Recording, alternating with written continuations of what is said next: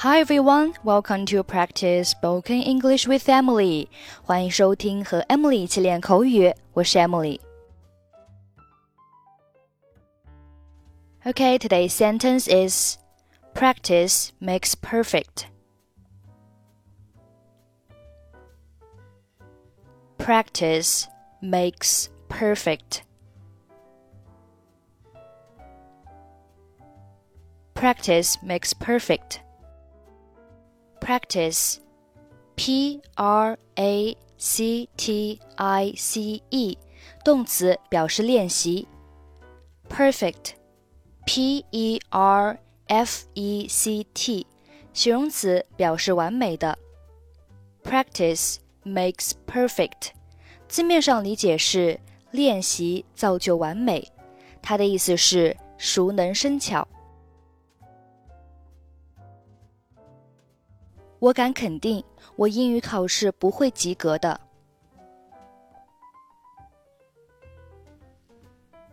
I am absolutely certain I'm going to fail my English test.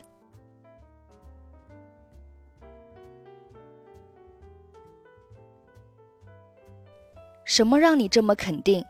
你为什么这么悲观呢 What makes you so sure?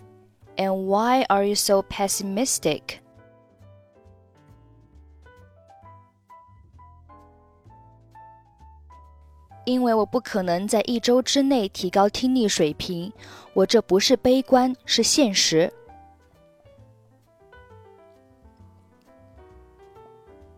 Because it is impossible to improve listening level within a week.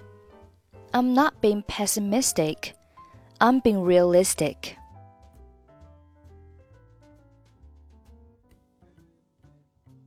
这就是你的原因。This is your only reason.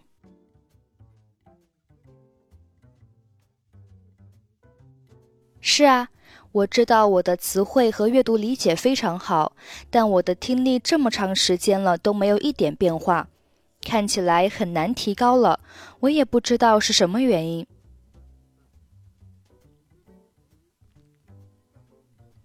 Yes, I know my vocabulary and reading comprehension are pretty good, but my listening hasn't changed at all in a long time. It seems so hard to improve it, and I'm not exactly sure why.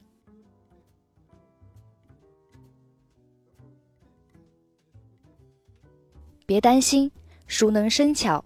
我借你一些听力材料，你可以在考试前多加练习。我相信，如果你好好准备，你会通过考试的。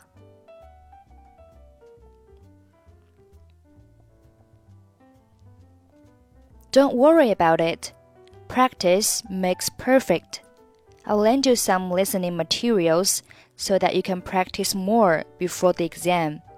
I believe you can pass the exam with good preparation.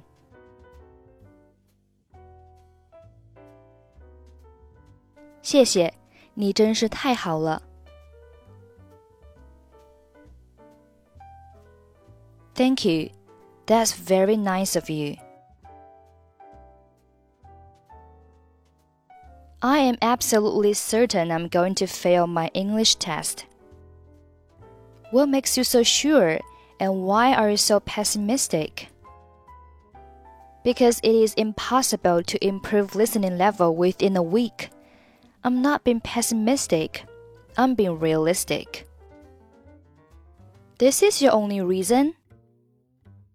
Yes, I know my vocabulary and reading comprehension are pretty good, but my listening hasn't changed at all in a long time. It seems so hard to improve it, and I'm not exactly sure why. Don't worry about it. Practice makes perfect.